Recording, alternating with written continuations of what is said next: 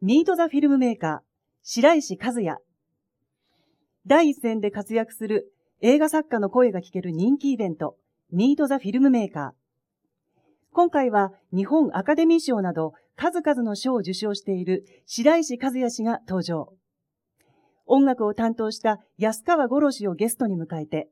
6月25日公開の話題作、日本で一番悪い奴らの舞台裏や見どころをご紹介します。モデレーターは文筆家の轟幸雄氏が、漁師の最新作をはじめ、日本映画の今をたっぷりと伺います。どうぞ最後までお付き合いください。それではまず前方のスクリーンにご注目ください。諸星陽一はい北海道警察刑事諸星自分は公共の安全を守りマジで安全な社会にしようと思ったら飛び込めいいんだよ飛び込めってヤクザにですか？グッチュングッチュンになりゃいいんだよ。お前どこのチンピラだよ？その諸星っつんだてめえ。真面目な刑事諸星は自分の点数を上げるため裏社会へと飛び込んでいく。それ持ってんだろ出せこら。金一封を添えてこれを表彰する。正義の味方かなら。警察が法令違反していいのか？何でもいいからでかいことやって金がっぽり稼いで。サッカーはい。これって警察が密輸に協力してるようなもんですよね。だからお前何のためにデカになったんだよ。公共の安全を守り市民を犯罪から保護するためです。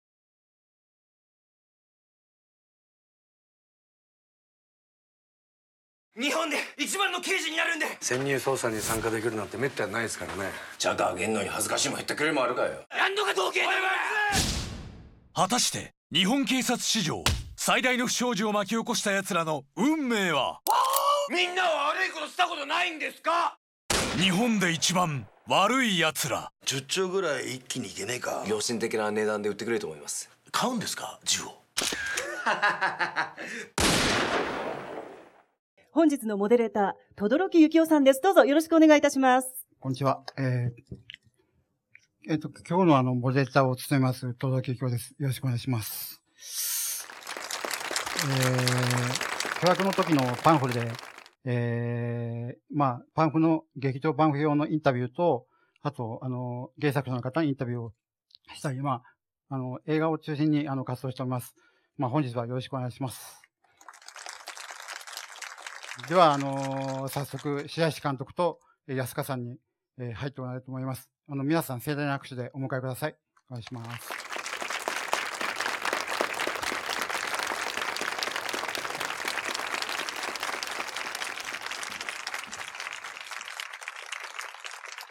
じゃあ、一言、ご挨拶お願いします。こんにちは、はい、えー、白石和也です。今日は、あの、ぜひとも、轟さんとお話ししたい、あと安川さんとっていうことで、あの、この会を、あの、来てくださってありがとうございます。よろしくお願いします。します。安川さんお願いします。すみません、音楽の安川です。なんかいいことを伝えられればと思ってきましたんで、はい、ぜひ、よろしくお願いします。はい。じゃあ、着席いただいて。えっ、ー、と、じゃあ最初にちょっと皆さんご存知かもしれませんけども、お二人のプロフィールをあの僕から紹介させていただきます。えー、白石監督、まあ、中村健二監督主催の映画塾に参加、その後若松監督に指示し、フリーの演出部として活動。若松監督、明日なき街角、完全なる飼育、赤い殺意、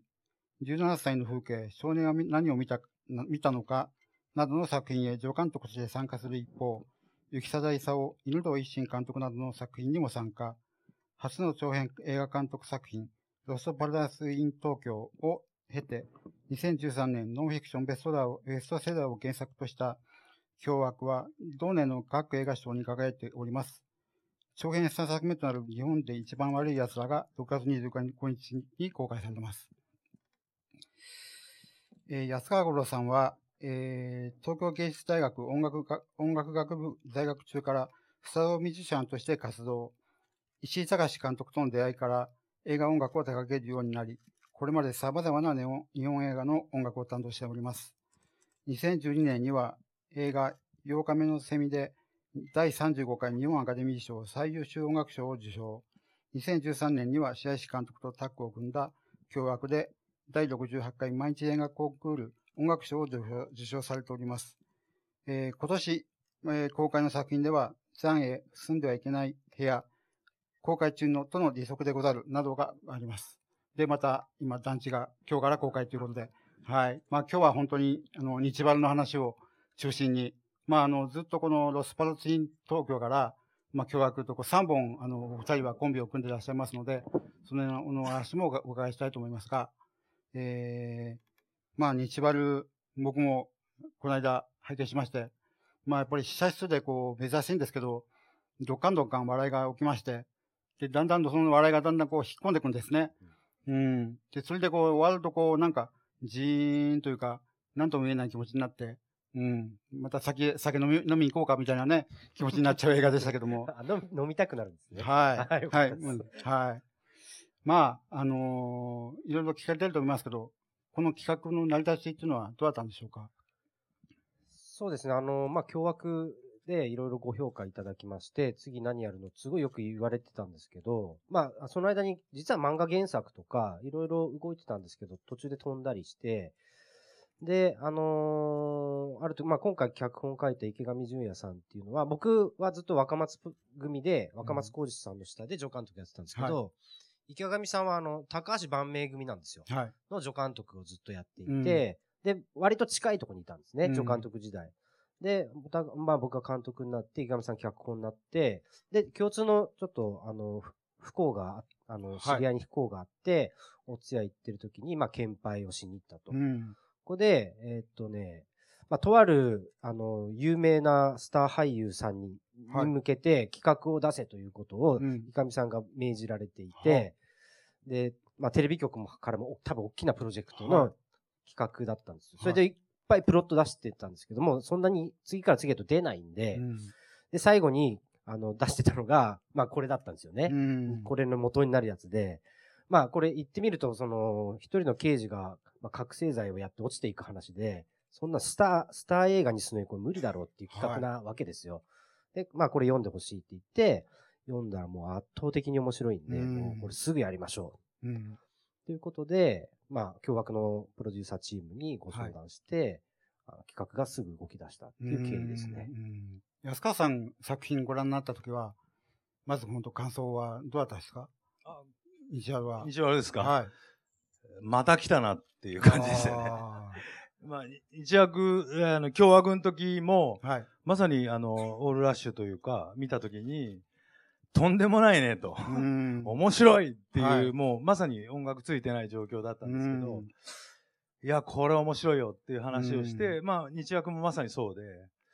こう来たかと、今度はこっちの角度から投げてきたかっていう感じでしたうね。ん。そうですね。ちょっと角度が違いますよね。まあ、はいピカレスク2部作ということですけども、この今監督、なんかやっぱり、その、ススタンスが違うというか、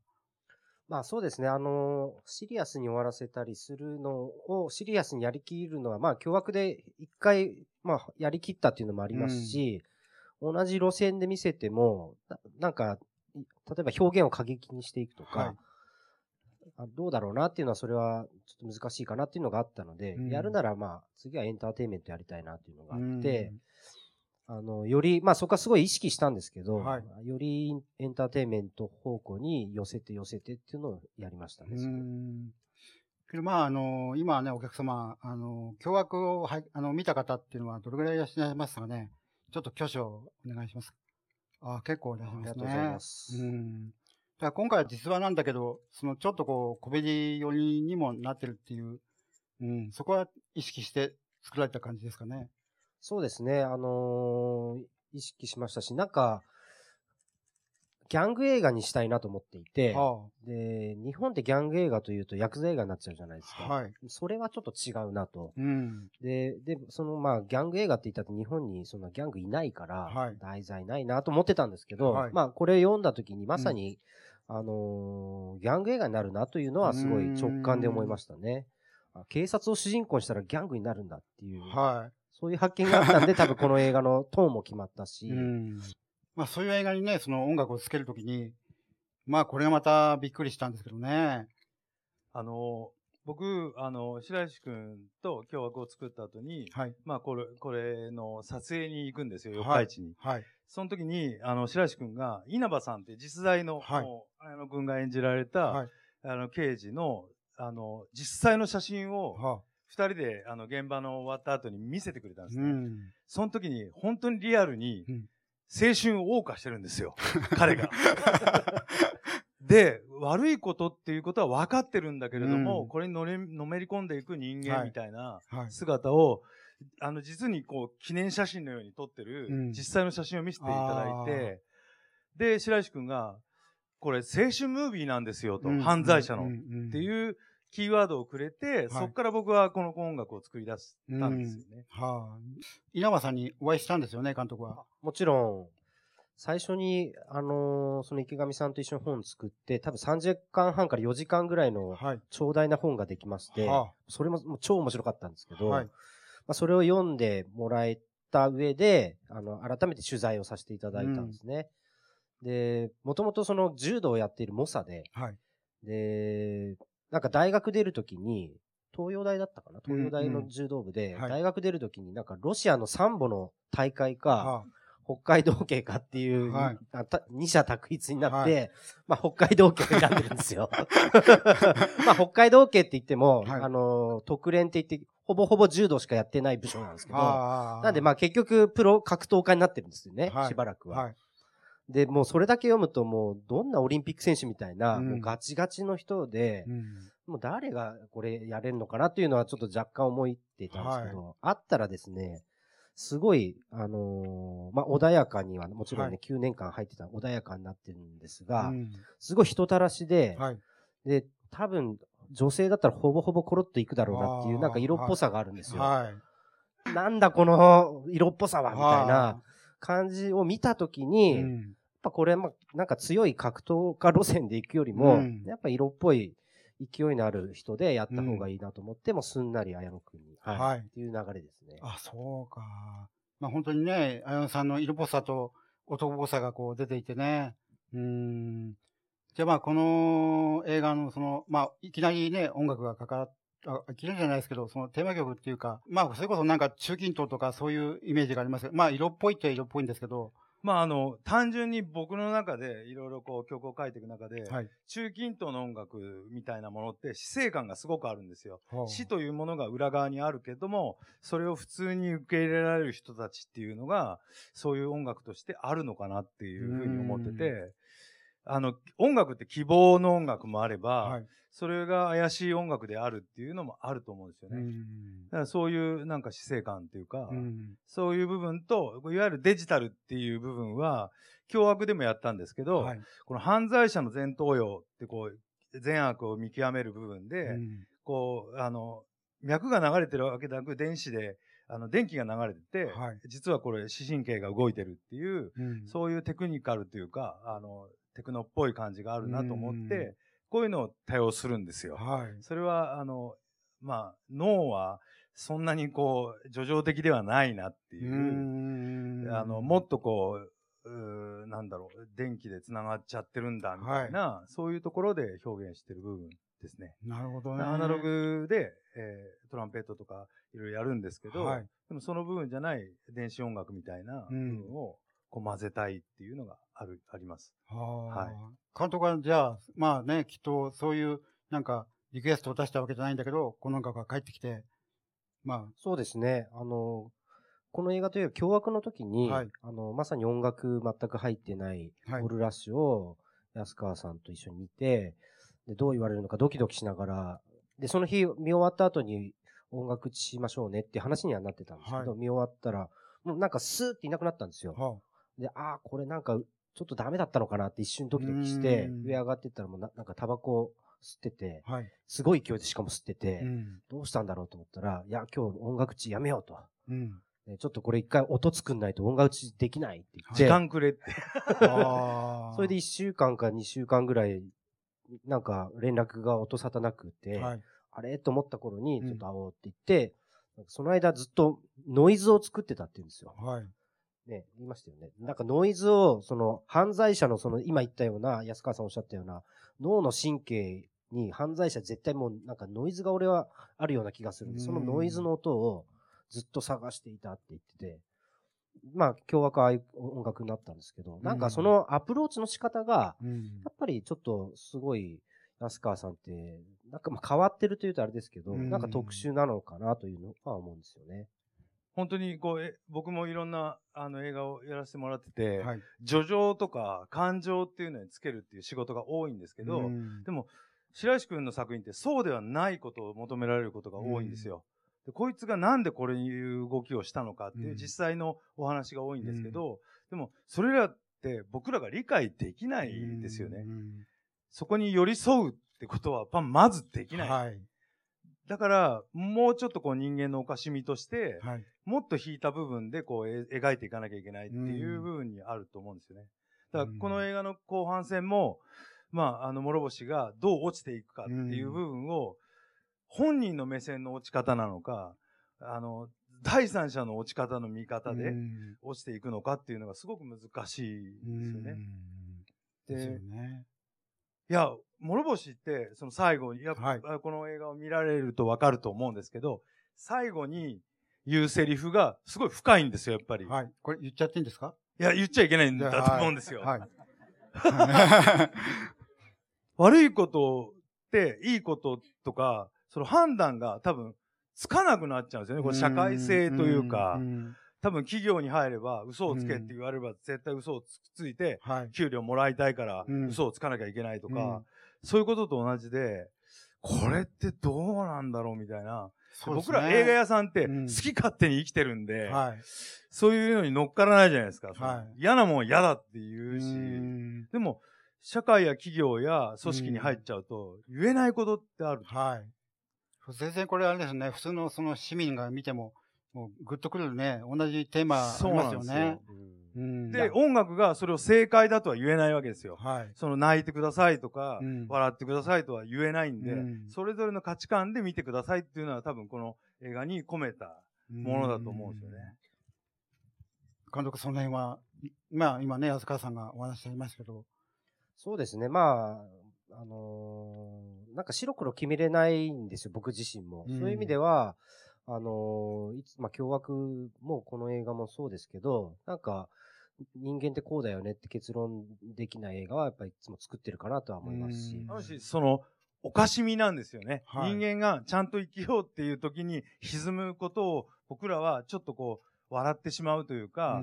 なんでだろうっていう、なんかちゃんとしなきゃっていう自分が本当なのっていうのを、多分、白石君は追求して映画を作ってるっていうのがあって、一作目もそうなんですよ。はあ。ロス、ロスパラっていう映画があるんですけど、はい。それも、こんな人たちいるんだよっていう映画を作ってるんですよ。で、それも正解なのか、何なのかっていうのが答えにはないんですけど、こういう生き様もあるよっていう、まあ、これ70年代とかには日本映画にあったんですけど、今はそんな映画ないんですよ。うんその、なんですか、グラデーションの部分ですよ。いい悪いの部分のグラデーションの部分の映画って、すごく必要だしって思ってはいたんですけどね。ね、ロスパラは本当に、まあ、今でこそね、普通ですけど、あの時期でも地下アイドルを出して、まあ、それでし身体障害者のね、弟さんを出してとかっていう、でその中のまあ、なんかそう3人の、まあ、危ういんだけど、ちょっと共同体ができて、まあ、それがどう生きていくかっていう話だったんですけど、まあ、あれもね、本当に、まあ、重たい作品ですけども、うん。もともと、けど、あの、お二人のコンビっていうか、そこで初めて出会われるわけですよね。あ、いや、でもですね、えっ、と、もう僕20代の最初の方に、石井隆監督はの、えっ、と、現場で何度か制作進行的あなお弁当配りですよね、制はい。作はい。をやっていたことがあって、はい。制作者を運転しながら。うん。でもその時にはもうすでに石井監督はずっと安川さんとはい。一緒に、あの作られていて、はい。あの、よく、まあ石井さんってすごい粘るんで、うん。夜中まで結構やるんですよ。はい。で、夜食を僕ら、おあの豚汁とか作り作りながら、あの寒い中やっていたら、あのよく安川さんがやっぱ現場に来て、こうデモテープを監督に渡しに来るんですね。はとは言ってもなかなか撮影終わらないんで、安川すごいお弁当をこう配るの手伝ってくれたりとか。で、なんか、そそこでちょっとだけ、あの、よくしてくださって、うんいつか監督するときお願いします、みたいなことはずっと言っていて、はい。まあまあ、あんまり本気にはしてなかったんでしょうけど、まあ、でもまあいいよぐらいなことは言ってくれ、てその時のことは、安川さん覚えてらっしゃいますか？覚えてますよ、うん。もう一緒に弁当配ったりとか。でもまあ、ああの、もし取る機会があったら言ってねっていう、もう何も考えなくていいからって言って、そのロスパラの話をくれたんですよ。はい。それで、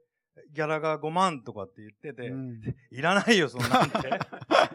で、台本読んだらめちゃくちゃ面白いんで、うんこれやらしてくれっていう話になって、やらせてもらったんですけど、うんまあ僕らだってね、変な話、ゼロじゃないですか。はい。そのお金もらってまあ仕事はしてるんですけど、うんでも面白いものに対してはもう子供の頃からやりたくてしょうがない、はい。参加したくてしょうがないっていうのがあるんで、うんそれはもう面白いものを作ろうっていう意思だけしかなかったんで、よくぞこのテーマにたどり着いたなと。うんで、凶悪もそうですよ。はい台本送ってきてもらった時に、よくぞ見つけたな、この事件って。うんで、これですからね。ね。うん。ね、その辺のこう、なんか選球感というか、はいなんでしょうかね、この監督がこう、まあ、それこそそれだけ探してるんでしょうけども、いや、でも、までもなんでしょうね、人と違うことはややろうというのはありますし、うんうんあのーだ今なんか、少女漫画とか、はい。よくね、あのー似たような映画いっぱい作ってるじゃないですか。うん去年なんか壁ドンとかいう言葉も流行ったりとかして。すいません。あ、やってるんでしたっけ？まあ、それは別に僕じゃなくてもももちろんいいわけで、あまあそうですねうんあの同じような映画で、まあ、その中にもね、あの傑作もちろんあるんでしょうけど、はい。でもいまいち監督の名前わかんないですよね。やっぱそこはやっぱちゃんとわかる仕事はしたいなとは思いますし、ただそういうの取ったら僕めちゃくちゃうまいんだろうなって勝手に思ってるんですけど、周りには一応言って、うん。ね。全然仕事来ないですけどね、そういう仕事は。依頼すればいいのにね。でもあれなんですよ、その、あの、100円の恋のたけ、たけくんはいはいも、で白石くんもみんはない石組で出会ってって、ほうで、みんなそう恋愛もんとかいろいろやったりとかして、うん。で、白石くんも恋愛も意外にやってたりとかして、はい。でも本音を聞くと違うんですよね、やっぱり。う。ん。あの、作るものっていうか、見たいものっていう。うん。まあでもやりたいものをはい。どうしようかっていうことと、あとはなんか、ね、安全に作っててもしょうがないから、うん。やっぱどっかと喧嘩しながらじゃないですけど、はい。やっぱそうなんか、ね、本当にナイフをと、うちのこれはうちの師匠がよく言ってましたけど、はい。ナイフをなんかやっぱ観客に突きつけるような映画をやっぱ作んないとなっていうのはすごい思ってますけど。そうは言ってもね、この、まあ、出演者の中村獅童さんが、この映画のね、そのコメントを求められて、本当に公開するんですかっていうことを言ったっていうのが、びっくりしましたけどね。まあけど、見ると、本当に、確かにこれ公開していいんだろうかっていう、うん。で、凶悪の時も監督に、時にね、まあこれ本当はあまり言っちゃいけないんだけど、やばい電話がかかってきたんですよね。ね、ちょっとね。そうですね。うんまあ、ツイッターとかでもはい結構ね、なんかすごい心ないメッセージ送られてきたりとかうんよくありましたけど。か彼だって地元帰れないですからね、これで。はあ、そうですよね。北海道ね。そうですよ。あの、あの先週、北海道キャンペーン、今週の頭ですかね、行ってきたんですけど、はいい、ろんな人から道中、道警に気をつけてくださいって、散々 誰にこう守ってもらえばいいんですかね、監督はね。自分の、あ、それで、あの、稲葉さんが一は回お酒飲んでる時に、はいい、や、監督、道警からちょっかい出されてないですかって言われたんですよ。おいや、今んとこ大丈夫ですけーど、うんもしちょっかい出されたらどうしたらいいんですかって聞いたんですよ。うんそしたら、まあ日本には、あの、表現の自由が憲法で認められてますからねって言われて、いや、それなんかあった後に言うやつですから、それっていう。その途中を知りたいんですけどっていうね。まあ自分の身は自分で守るしかないんでしょうけど。はい。まあけど稲葉さんもこう、確かに、まあ正義を求めていったんですよね、最初はね。で、だけどだんだんこうやっていくうちに、その過剰になっていって、いつの間にか悪の側に行ってるっていう。いや、基本的にはもう真面目で、はい。で、本当に一生懸命で、うんで、なおかつ本当に根本的に優秀な人だったと思うんですよ。ん優秀じゃないと、この数年間で、普通、あの、丸棒で、あのー拳銃をこう上げようとしても、生涯5兆とか10兆らしいぐらいらしいんですよ、聞いたら。この人、7、8年で100兆以上上げてるんですね。まあ、違法捜査してるからなんですけど。いや、もうその情熱たるや、もう優秀以外ないわけですよね。まあ、そりゃそうですね。でも、道歩いてても拳銃なんか落ちてないですから、上から探せって言われて、一生懸命探したところで、うんヤクザ事務所行って、はいあらーって言って、あちこち探してもみんな隠してますからね、うん拳銃。それ出すには、はい。やっぱそれなりの営業努力というか、うん。まあ、企業努力をしなきゃいけないし、それをやるためにはやっぱお金必要で、うん。公務員の発給じゃね、やっぱそれはどうしようもな、できないっていう、もう当たり前のことを普通にやってったのが、やっぱこの、で、それって、あの、まあ、警察だから、あの、丸棒とか、あの、ま、まあの、警察だから、ヤクザとかが、まあ、取引先の相手だ、だけであって、どの組織と個人もやっぱ同じなんですね。うんで、僕も、若松プロ最初入った時に、やっぱ映画の世界入りたいからこの世界入って、まあ僕にとっては映画の世界が、やっぱ全ての正義だったわけですよね。はいで、例えば若松さんが、あの、あそこで撮影したいって言った時に、いやー、そこ許可取れないんだよな、と。うんじゃあもう強引に、まあでも監督取りたいって言うからやるか、となるわけですよ。で、本来ダメですよ。許可いただけないところで勝手に撮影するの。でもまあやったれって言ってやって、なんか、まあ白石さんなんか、許可と取れてないんですけど、許可もういいよ、そんなもんお前、やるんだよっていう中でやっぱ映画を作ってきて、はい。で、まあ外から見たらもう常軌を逸してることなのかもしれないですけど、僕にとってやっぱそれは正義だったし、え、もう映画を、ね、監督がやりたい映画をまあ作り切るのがやっぱ全ての正義だったんで、そう考えると、なんかやってることそんなに大差ないかなってすぐ思えちゃったんですよね。安川さんね、現場に一回行かれたんですよね。はい行きましたはいどんな感じでしたか？こ ちょうどカニを撃ってるとこでしたね。う ああ。まあでも、本当に、あの、ちょっとはしゃいでるところで、うん全員が。はい。でまさにこう、犯罪者が青春を謳歌してるっていう。そうですね。まあ、その犯罪者と見るか、彼らの当事者として見るかみたいな。でもまさに映画やって、そういうところが、さっき監督が言ったように、なんか撮りたいものを撮るために命を懸けてるというか、うんなんかギリギリのところをせめぎ合ってるっていうのはあるんですよね。うんその表現者として。うんそれは、まあ、その現場行った時もそう思いましたけど、はい。ああいう湾岸埠頭でバーンって銃声がするわけですよ。はい。普段ならない音ですけど。ね、なんか、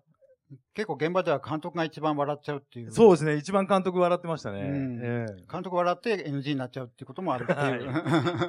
それは本当なんですか？本当ですね。だからちょっと離れるようにして、うんあんま近くで見ないようにして。いや、でもなんか、どうせ楽しいものを作ってるんだから、うんやっぱ僕たちがやっぱ楽しんで、もちろんね、あの、見えないところでは苦しんではいるんですよ。はい。こう見えても。はいで、なんか僕たちがやっぱ楽しんで、それを前面に出せば出すほど、しかもこの映画って、あの、後半、ああいう風になって、はい。そこがやっぱボディーブローのように効いてくるんだろうなっていうのはありましたし、うん。はい。でもやっぱ面白いんですよ、みんなのこの顔見てるだけで。はい。本当多分見たことない顔してるんうで、んなんか、すごい映画やってるんだなって実感とともに、もう笑えて笑えてしょうがなかったですけどね。安川さん、その音楽作るとき、やっぱりキャラクターのこう、あれですかね、動きとか顔とか、あるいは、まあ物語とか、そのどの辺からこう、先ほどね、その一つテーマ出ましたけども、他の音楽に関しては、どうやって作られたんでしょうか？あの、今回はもう本当に群像劇っていうか、まあ、あの、全員に当たるようにっていうのと、やっぱ諸星が弾けてるという、うん。その彼が青春を謳歌してるっていうふうに描きたいなっていうふうに思いましたね。その、まあ、まあ、それが正義かどうかっていうのは本当にわからないんですけど、はいでも弾けてほしいというか、うんまあ、本当に、えー彼自身がこう、この時代を通り過ぎていった。まあ、映画の後半からちょっと温度が変わってきますけど、はいそれまではそういう雰囲気で作ってましたね。まあ、ちょ途中でこうね、こう、まあ一人の仲間の一人が、まあ、カレー屋さんを開いてっていう、あそこでは完全に、ちょっとこう、水音楽、音楽がね、うん。え、ちょっと、まあ、バキスタンとか、あの、はいはい。しおりのものですかね。はいはい。あの曲は、実際にあの、パキスタンの方げあの、あの撮影に近いところではあ。探して、はい。で、やっぱあの、なんですよ、ソウルミュージックみたいなのを弾ける人たちを集めて、はい。混声部隊を作って演奏していただいたんですよ、現場で。はい。だから本当になんか、そのね、中のコミューンっていうか、もう絆がこう深まってるっていうのが、わかりますよね。そうですね。うんまあ、あの、ちょっと民族っぽいっていうのは、まあ、全体像としてそういう曲もあるっていうのもあるんで、うんまあ、そういう、うまあ、前後のニュアンスも含めたうんトータル感ではあるんですよ。うんただまあ、すまあ、そこまで、えーパキスタンに寄せてはいないんですけど、はいまあ、あれは、まあ、あの、あの人の、はい芸人の方の 出身というのもあって、はい。あれもありますうね。ん。で、しかも最後はこう、スカで終わるっていうね。僕、見に行ったのまさにここです。あええあの、その後みんなでカニをごちそうになったんですよ。夜ご飯。あ。ねえ。よ余談ですけど、この後監督と二人飲みに行って、はい。金宮焼酎つうのを飲みまして、これがひひどい効いたんすわ。あんまり飲まない方がいい。そんなこと言っちゃいけないです。でも結構2時ぐらいまで飲みましたよね。そうなんですよ。はい明日、明日撮影あるのに。けど、これ安川さん、このヘブンズストーリーっていうね、ゼゼゼゼ監督の時は、はいはいそれこそじ、あの、ご自分から最後に、まあ、すごく長い4時間半ぐらいの映画なんですけど、まあ、最後にこう、なんですかね、お客さんにプレゼントしたいということで、はいはい。まあ、あの、歌を歌をね、作りましたよね。はい。まあ、そういうこともやれるんですよね、作品によっては。はいはい。うん。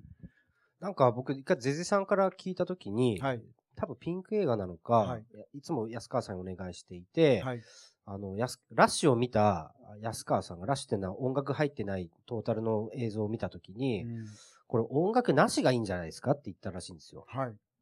で、なるほど、その手があったかって言って、うん音楽ゼロになって、で、あの、タイテロップには音楽安川五郎って載ってるわけですよ。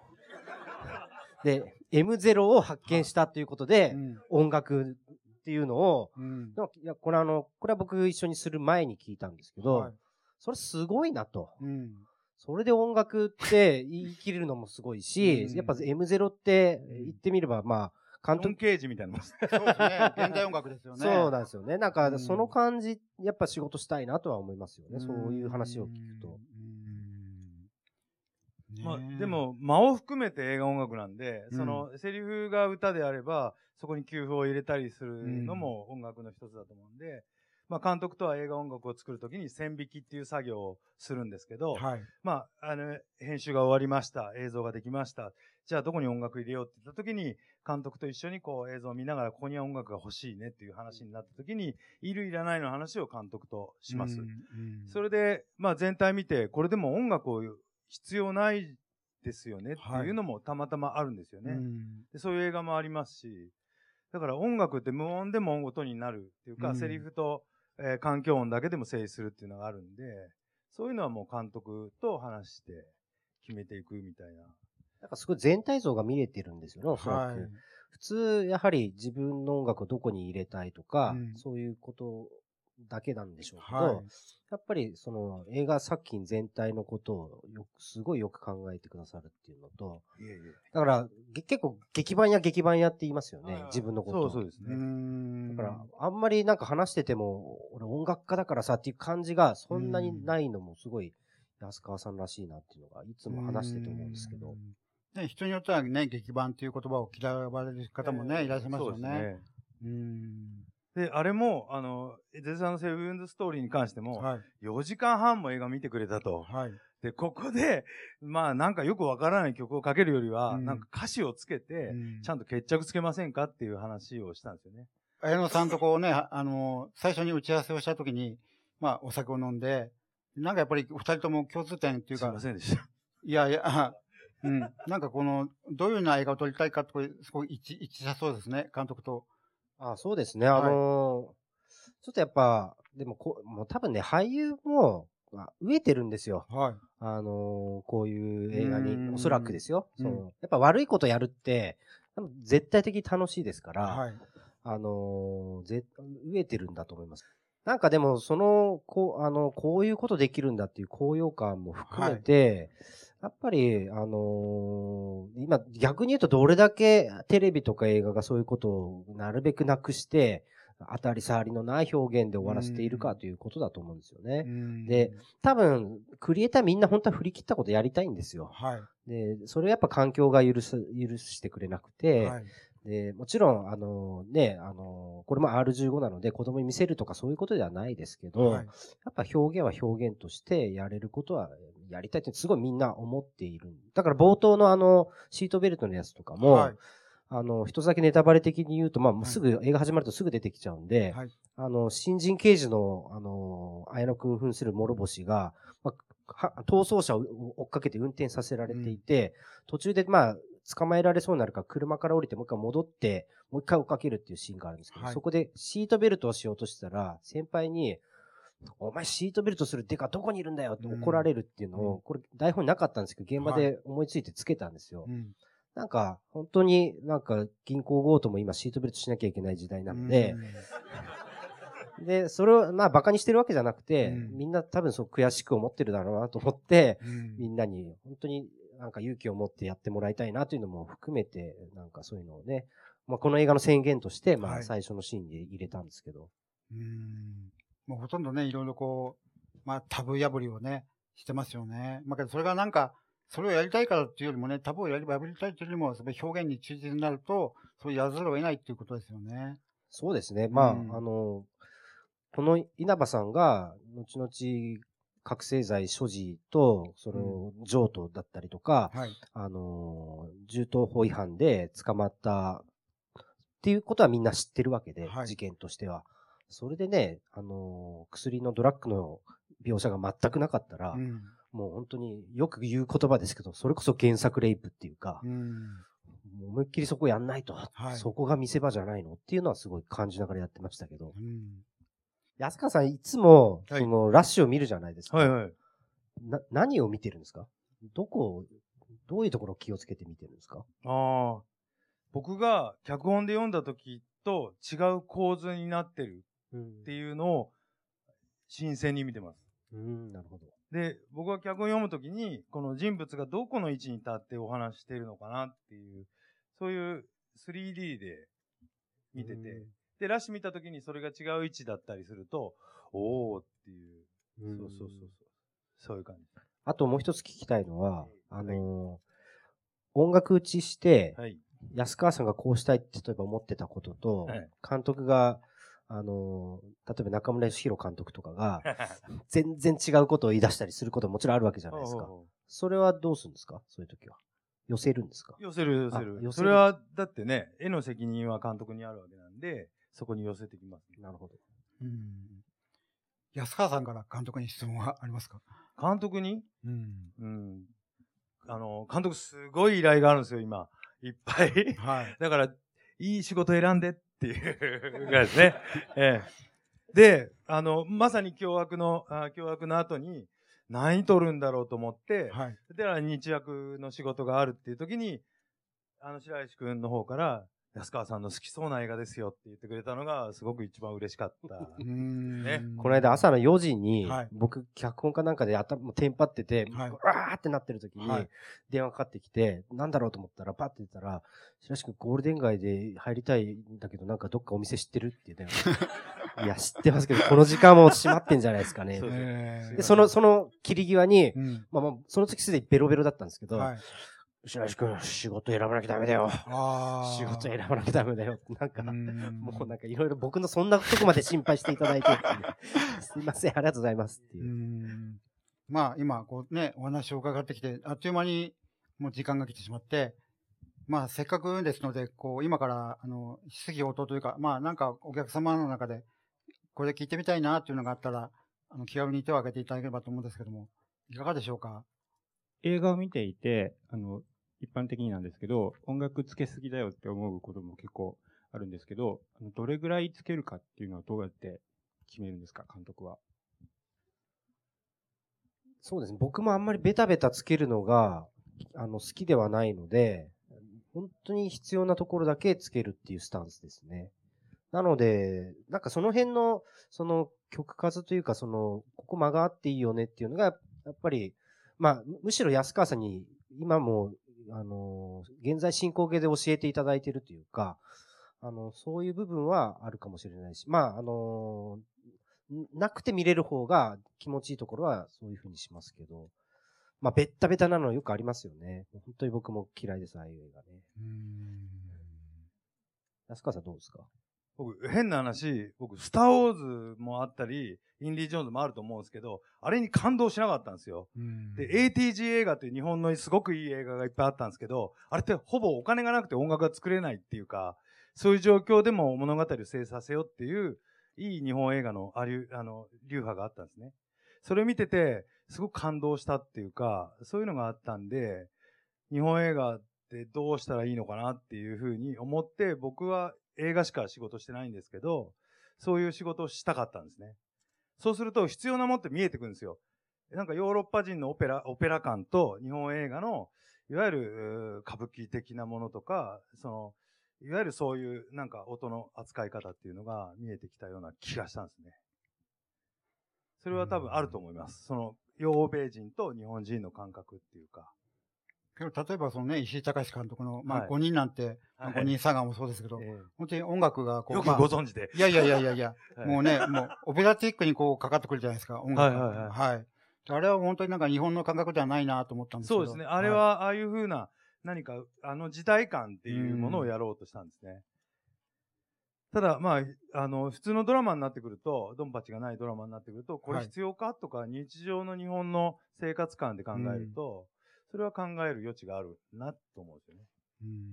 だからまあ、監督もいわゆるその、実際の話が多いっていうのもあるんですけど、だからそういう部分で僕らも真剣に考えなきゃいけないというか、ここファンタジーにしていいのかっていう部分もあるんですよね。そうですね。だから、スコセッシみたいにね、こう、いろんな曲をこう混ぜ込んで、全部かけちゃうっていう、あの手もありますけど、まあ、それはできませんもんね。日本ではちょっとくる厳しいですよねうん。本当は、この映画も77年からはい2002年までなので、はいもしかするとそういうのを入れるとまたちょっと違う味付けになったのかもしれないですけど、うんまあそれは叶わないので、まあやれる範囲の中ではやるようにはもちろんしなきゃいけないですし、はい。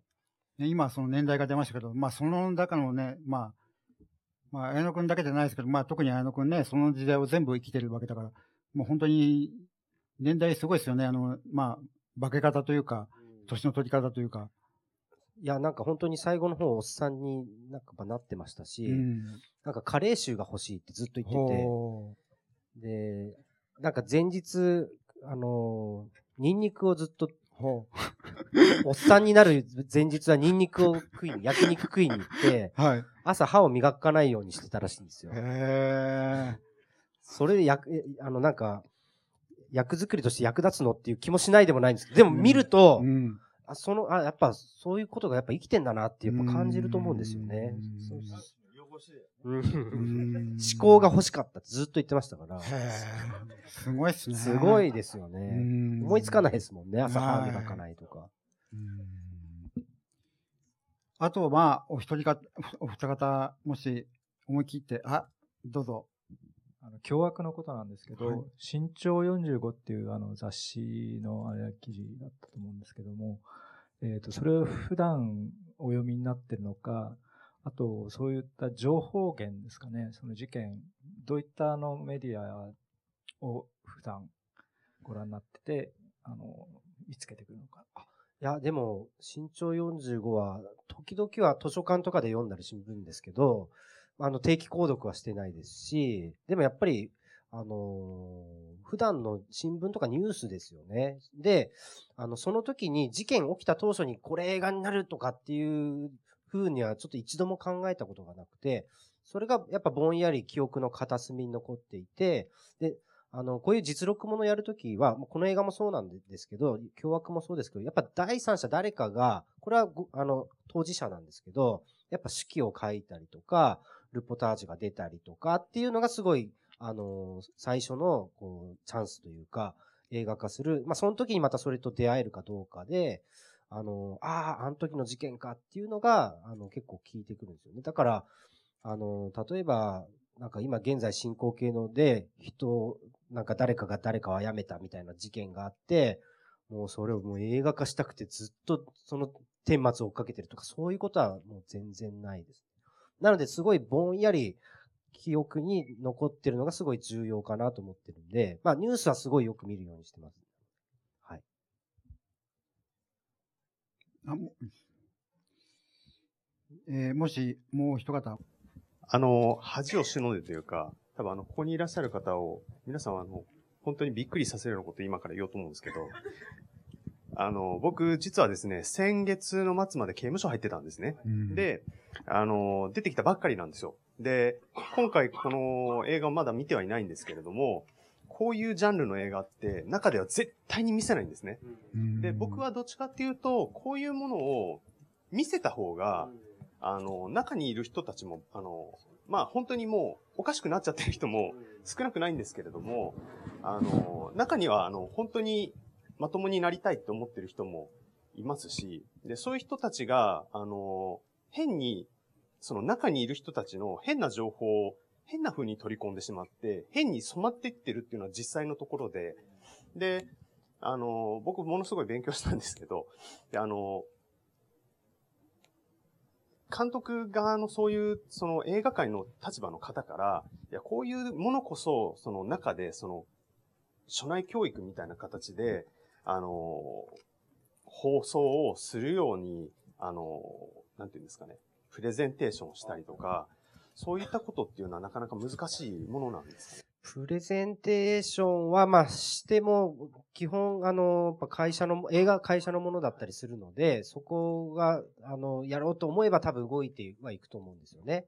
でも今おっしゃってることすごく僕重要だと思っていて、確かに今の世の中、まあ刑務所の中だけじゃなくて、やっぱ世の中全体が、やっぱりインモラルなものとかをやっぱ蓋して終了になってるんですよね、今。で、見えないところに持っていけば、なんか世の中良くなりましたね、みたいな。でもやっぱそうじゃなくて、やっぱこういうことがあるっていうことも含めて、すごい、あの、その、だからといって表現がどうっていうことでもなくて、ちゃんとやっぱり必要なものは、やっぱ見せるべきだと思うし、インモラルなものを見て、不道徳なものを見て、やっぱ道徳は学んでいくものだとは思うんですよね。なので、あの、そういう意味では、まあ、これが、あの、初初内教育として適してるかどうかは、作った私としても非常に疑問は感じるところなんですが、ただ、やっぱり、あの、見せないからといって、それでなんか教育、まあそういう意味での教育が全て成就してるっていうのはすごい間違った考え方だとはすごい思いますね。だから両方やっぱ知って、あの、はんどう判断していくかっていうことをやっぱ、あの、学ばせるのが教育だと思いますし、それはまあ子供に対してもそうだと思うので、その本当におっしゃってることすごいよくわかります。あの、一応掛け合ってみます。署内で。はい。見れるようにしてくださいっていうのは、はい。プレゼンテーションしてます。ありがとうございます。ありがとうございました。はいえーではまあ、短い時間でしたけども、と、とても濃いお話をありがとうございました。あの、お二方、最後にもう一言ずつ、おあの、皆さんに。そうですね、あのー、改めて、あのー、凶悪もそうですし、今回の日本で一番悪い奴らも作ってみて、本当映画って、実は、まだまだ可能性があって、広がりがあって、あのー、イマジネーションと野心さえあれば、あとお金ももちろん必要なんですけど、本当にまだまだ人にメッセージを届けられるジャンルのこうコンテンツだなって思っていて、そこで、あの、僕まだ微力ですけど、あの、頑張って日本映画も含めて、あの、社会を盛り上げていければなと思ってますので、ぜひ、この映画見て、あの、本当に単純に楽しめる映画だとは思いますので、あの、皆さんよ、よかったらぜひ見てください。今日本当にありがとうございました。安川さんも一言。また驚かしてください。よ呼んでください。では、お時間です。どうもありがとうございました。